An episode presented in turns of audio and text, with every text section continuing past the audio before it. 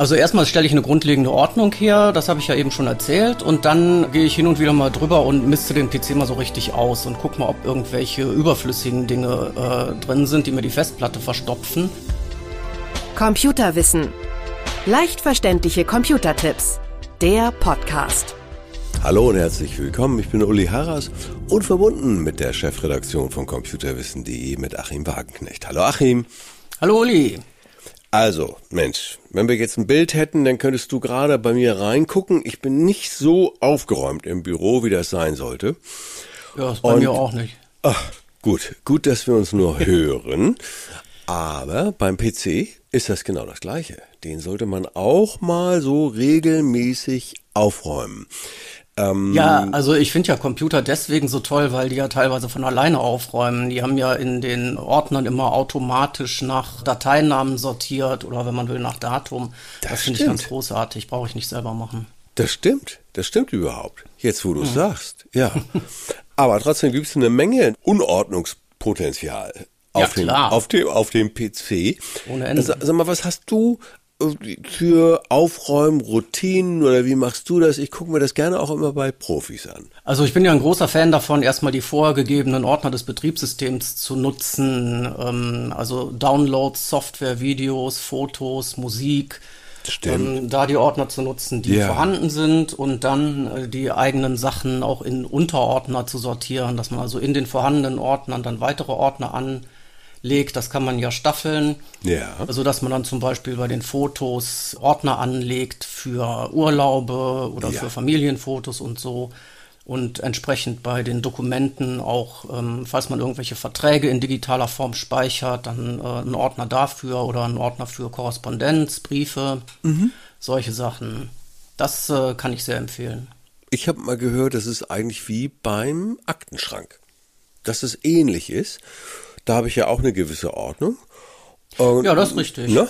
Also mhm. man, könnte, man könnte jetzt vielleicht sagen, was bei mir im Papier, das gibt es ja immer noch irgendwie, ganz weg ist es nicht, Versicherungen sind. Zum Beispiel Aktenordner, ja. Versicherungen. Ja, genau. Und da habe ich dann so eine Trennpappe drin und sage dann Haus, was weiß ich nicht. Äh, ja, genau. Gesundheit genau. und so weiter. Genau, und, so weiter. und das kann man halt im PC, gibt's halt nicht diese Trennpappe, sondern dann legt man halt innerhalb des Ordners einen neuen Ordner an und äh, kann dann da entsprechend Versicherungen und dann darin Ordner für Haus, Ordner für Gesundheit oder Kfz-Versicherung und so weiter. Ja. Jetzt sind unsere Fans aber richtig gelangweilt. Ich, ich, ich sehe das förmlich so. Boah, mhm. was wollen die Jungs uns hier erzählen? Was?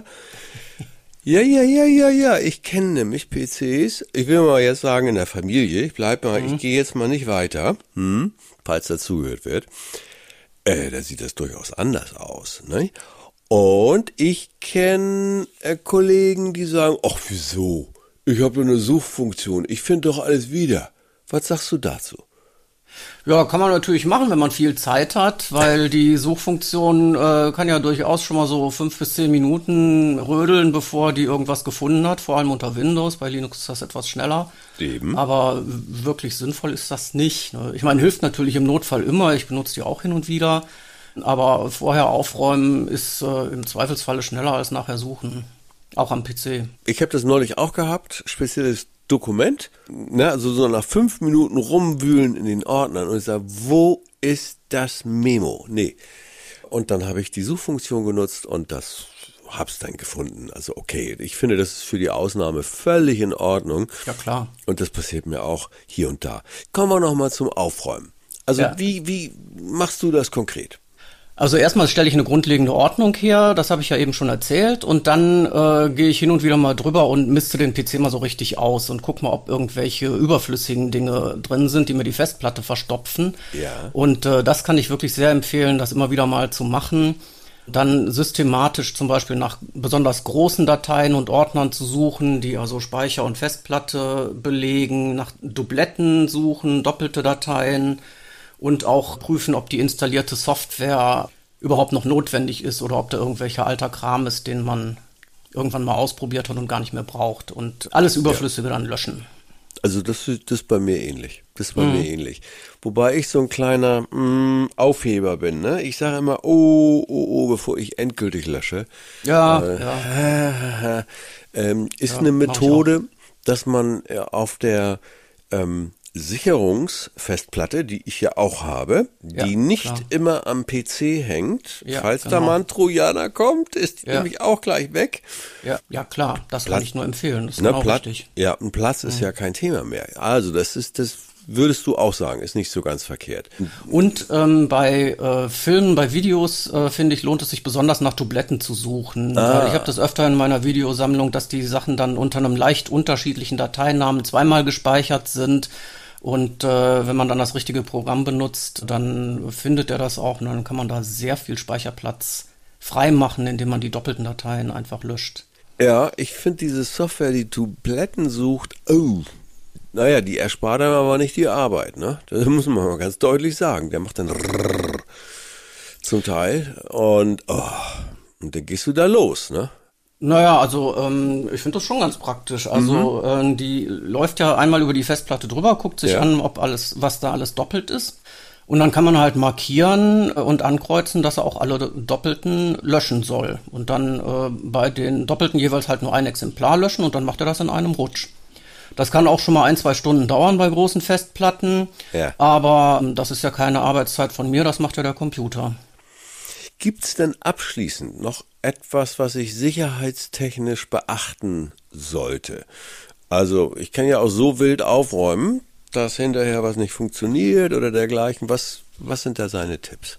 Also auf jeden Fall, äh, du hast ja eben schon Backups angesprochen, Sicherheitskopien, das auf jeden Fall und äh, da auch, wie wir auch schon gesagt haben, eher weniger löschen. Mhm. Und äh, dann kann man bei Windows immer einen Systemwiederherstellungspunkt setzen, ja. ähm, der im Notfall dann den Computer wiederherstellt, falls alle Stricke reißen und irgendwas tatsächlich nicht funktioniert.